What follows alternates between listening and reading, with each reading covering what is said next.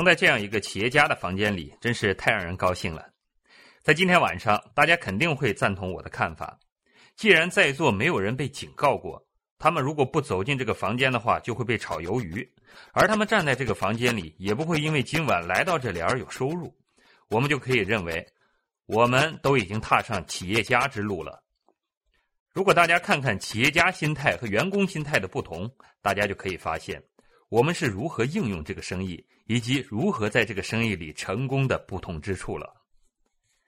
如果大家是以一个员工心态来到这个生意里，大家像一个员工那样去思考，那么这个生意将不能有效的对你发挥作用。我们在做这个生意很早的时候就已经发现，那是我们早期就在磁带上听到的，那就是。我们需要像一个企业家那样去思考，你们需要像生意那样对待这个生意，这太正确了。然而，我们从来没有做过生意，我怎么会知道这点呢？这真的是不同的。大家可以想想看，对于企业家来说，他们寻找的是机会。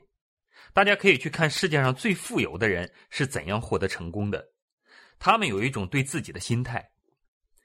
我记得杰夫·贝佐斯曾被1999年12月27日出版的《时代周刊》评为1999年度人物。《时代周刊》并不是因为他有亿万资产而评选他，不是因为他创造了亚马逊网站。他们说，通常他们在评选年度人物那些最有影响力的男人和女人时，他们会倾向于挑选在政治上、政府里的那些领袖。他们并没有评选商界人士的意向。他们为什么要挑选杰夫·贝佐斯呢？他被评选的原因是，他先于任何人感觉到这个震荡，他看到了远景。当时他在纽约有一份安定的工作，有着六位数的工资收入，在高尚住宅区长岛有一个很不错的家庭，而他放弃了这一切，在一九九四年带着家人搬到美国的另一端，开始创办了一个互联网生意。在今天看来，这并没有什么好奇怪的。但是，让我们看看，在一九九四年，这是第一个浏览系统被发明的时候，这让我们能够通过互联网浏览、寻找产品和服务、购买东西。然而，在一九九四年那个时候，这些都是不存在的。同时，也在那一年，杨致远创立了雅虎网站，也就是第一个门户网站。贝佐斯当时就预测到。美国将会有三分之一的零售额从传统的零售渠道转移到互联网上来。他没有办法合理解释这个现象会怎么发生，也没有真正了解什么是互联网、什么是电子商务的情况下，他就放弃了他的工作。他甚至连一个产品都没有，他放弃了一份六位数工资收入的工作，离开了舒适的生活区，离开了令人愉快的物质享受，带着家人向他的父母借了三十万美元。而这些钱是他父母的毕生积蓄。后来，当他的父母被问到：“你们怎么这么相信互联网，而愿意把所有的钱都投入到互联网上去吗？”他们说：“不，我们相信的是杰夫·贝佐斯，因为他的思考方式。他搬到了西雅图，因为西雅图是互联网天才们和电脑业驱动者们聚集的地方。他对这个行业并不是很了解，所以他想着可以搬过去住在他们旁边。”这个举动很聪明，你跟成功的人交往，你就能够成为成功的人，你会变成与你交往最多的人，或者你阅读的书里面的人。然后他琢磨着，究竟有什么东西是人们不用亲眼看看就会购买的呢？他经过一番思考，决定这种商品就是书。他以前从来没有卖过书，也从来没有开过书店，他甚至不知道怎么样去买到书来卖书。于是他参加了一个在加州举行的出版商会议，花了一个礼拜时间同出版商混在一起，弄清他们是怎样销售他们的书的。这样他就找到如何在互联网上设立零售生意的方法。他又花了一年的时间才准备好所有的上网设备，以便人们可以去到他的网站那里买书。请注意，这一整段时间他离开了在纽约的六位数收入的工作。现在。很多人都看着杰夫·贝佐斯，看着他的巨额财富和他的生意。全世界的人们，如果他们都听过互联网的话，都听说过亚马逊网站。人们说：“是啊，当然他会成功了。”但事实上，他们不知道他的思维是怎样形成的。而你和我有这个机会，在这个生意中一起来练习我们的思维过程。请允许我问一个问题：在这个房间里，一共有多少人在加入这个生意之前就拥有某个生意的？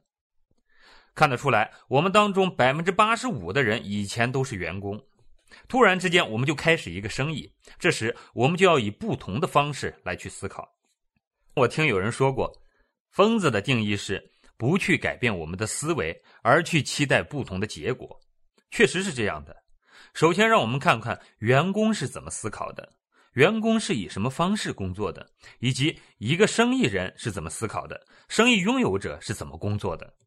根据我的个人经验，员工是这样工作的。我工作一定的天数就要报酬，我工作四个星期就要拿到报酬。如果我没有拿到报酬，我会感到非常沮丧，而且很可能会换老板。我是这样期待的：我出售我的时间，以便获取报酬。刚开始这个生意的时候，我在餐厅里工作，拿最低标准的工资。我计算我工作的时间，然后乘以他们愿意付给我的每小时工钱，或者他们说好付给我的工钱。我把这些算出来。四个星期以后，我就期待看到这笔钱出现在我的工资单里，然后我会工作同样长的一段时间，然后期待获得报酬。这是一个非常简单的过程，员工是这样想的：工作拿到工资，再工作再拿到工资，再工作再拿到工资，再工作再拿到工资。今年年初的时候，我读到一篇文章，令我很吃惊的是，人们一旦失去工作。或者无法迅速找到工作的时候，是会多么快的失去他们所拥有的物质，例如他们的汽车。如果他们无法支付购买汽车的分期付款，汽车就会立刻被银行收回去。人们的房子大多是通过分期付款的方式来购买的。如果他们不能及时付款的话，房子就会被银行收回，人们的信用卡也会被没收。所以，我们所拥有的物质。都是依赖于我们及时获得工资来支持的，因为我们大部分人是靠借钱来过日子的，这难道不对吗？大家再看一个例子，一个简单的思维过程，那就是我们工作的一部分是去创造我们所拥有的东西的价值，也就是财富净值。我们可以通过建立资产来做到这一点。有趣的是，用信用卡购物有时候会迷惑我们。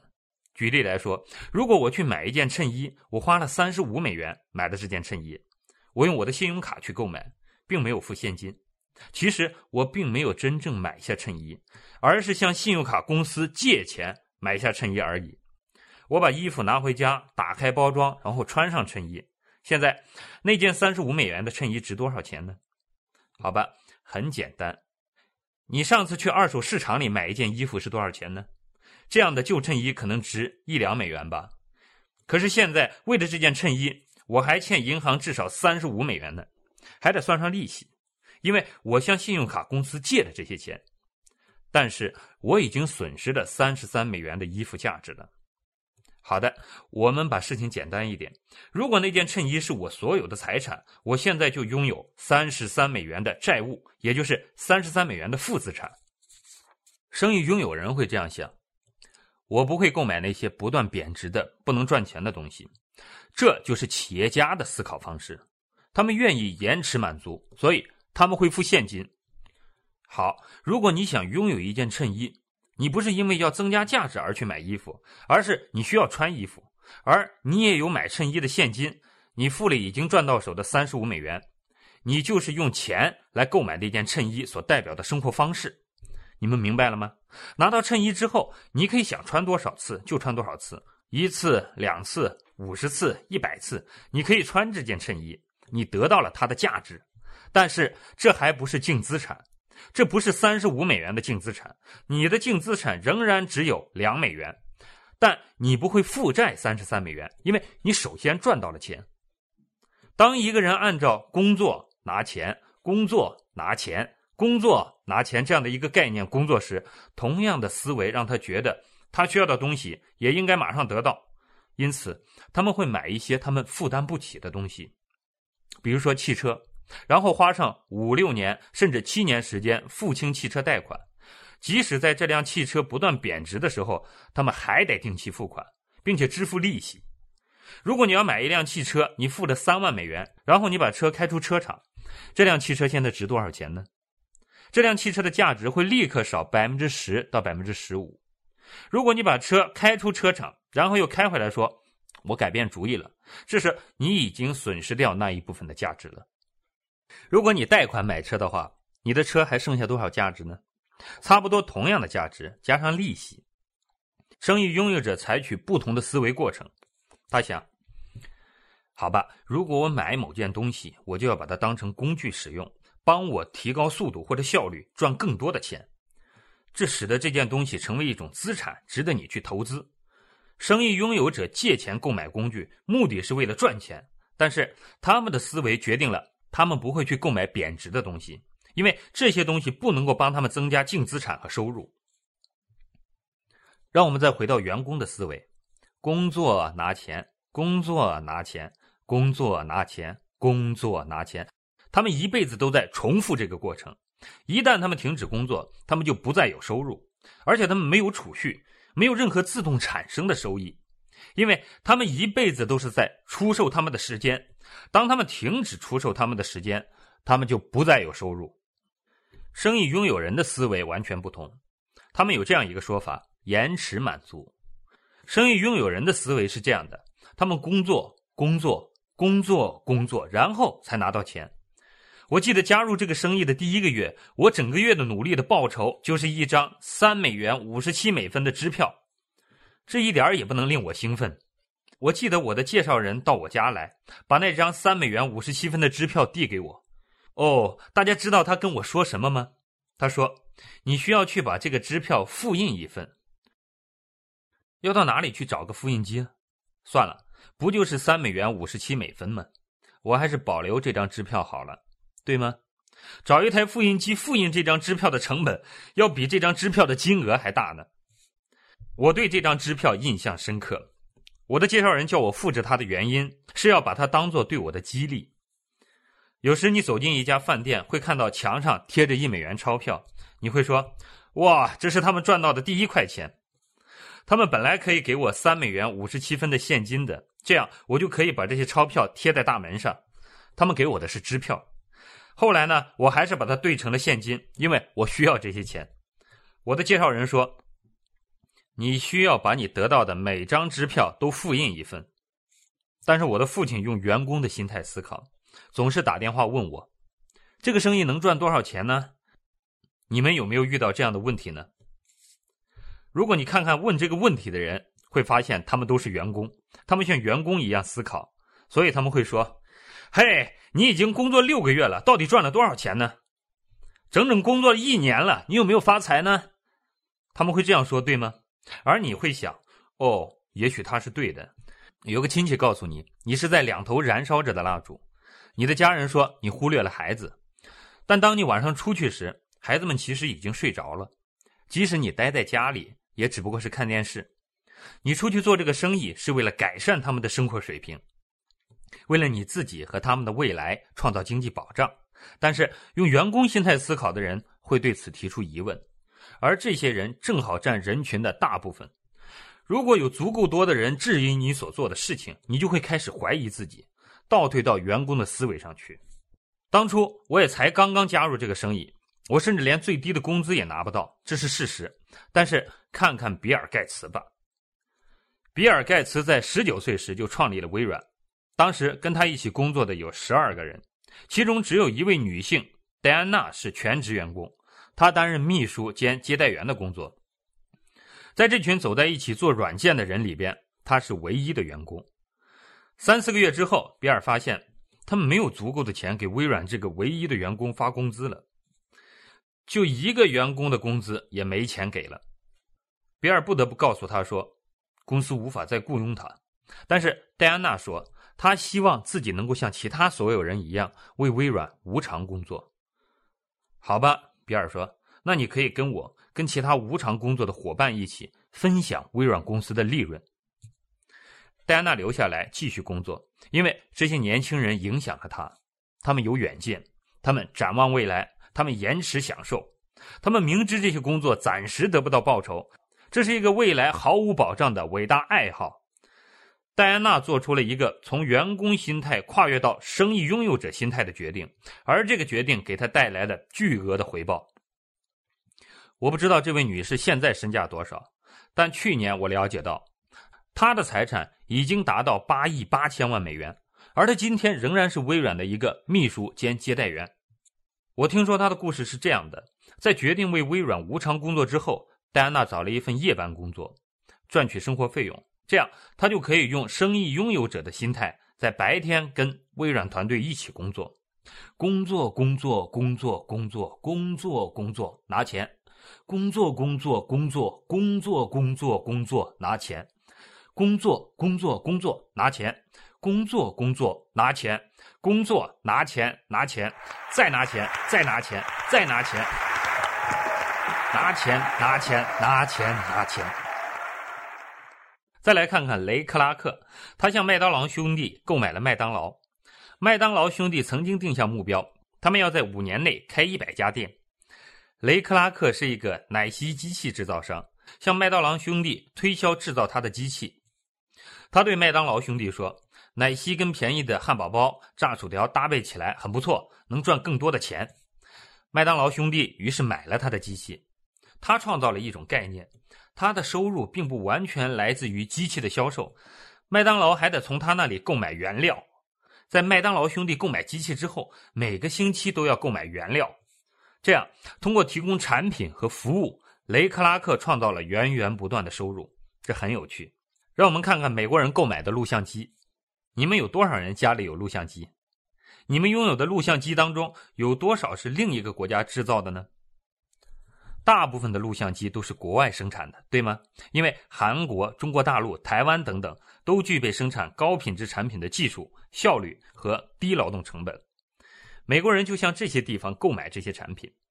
让我问你们一个问题：你们购买的录像带是哪里制造的呢？都是美国制造的。请大家想想，在一台录像机的使用寿命中，你是在录像机上花的钱多，还是在录像带上花钱多呢？答案当然是录像带，因此，一个聪明的生意人会这样想：我要提供一种人们会一次又一次重复购买的产品，这是个聪明的主意，对吗？你必须意识到，我们正在接受训练，开始明白一些道理，因为我们用生意拥有人的心态包围自己。我们不仅参加研讨会和其他的聚会，我们还把这些思维录音下来，建立一整个图书馆。当我们聆听德士特、耶格、杰里、美杜斯，并谈论他们的思维，我们就开始明白一些道理，我们的思维就开始转变。雷克拉克的父亲因为他收购麦当劳兄弟的公司，而说他是一个白痴，因为雷克拉克在整整八年中没有拿到过一分钱，他延迟了满足，没有花掉一分钱利润，而是把利润投资在开设更多店铺上，所以在八年的时间里。他做到了麦当劳兄弟做不到的事情。麦当劳兄弟最初的目标是在五年的时间里开一百家商店，但实际上他们仅仅经营了八家商店。他们像员工那样思考，总是守在店里，不知道怎样去获得一个大画面。而雷克拉克后来建立了一种可以增值的体系，也就是我们今天所说的特许经营。这样，在八年的时间里，他建立起五百家店铺。现在，在全世界有两万五千家麦当劳餐厅，你到世界上任何一个国家都买得到麦当劳的汉堡包。在世界各地，你买到的巨无霸汉堡包味道都是一样的，印度除外。我要说的是，雷克拉克去世之后，他的妻子琼克拉克不必亲自去做汉堡包，因为他建立起了一个系统。亲爱的朋友，想获得更多的成功经验吗？请关注微信公众号。炫色安利微商旗舰店，我们将为想成功的你提供更多的精彩信息。炫色安利微商旗舰店等你哦。